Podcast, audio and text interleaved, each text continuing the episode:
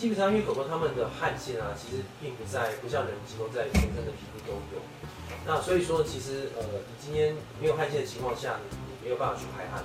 所以说，你毛剃短这件事，基本上对狗的散热其实没有太大太大的帮助。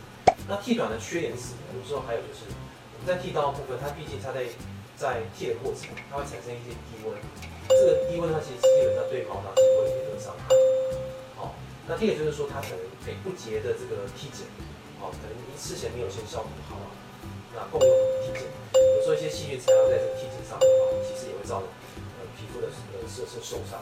那最后就是说，有一些个别的狗狗啊，它可能有本身有内分泌失调，比如说甲状腺功能低落症，这个病来说，因为在毛发生长的阶段呢、它有个阶段是需要毛发需要这个甲状腺做刺激，所以一旦替代短的时候，哎，毛发就长不出来了，所以这也是它一些坏处啊。所以我觉得也没有说建议说一定要剃的。爱宝。宠物保健专家关心您家毛宝贝的健康。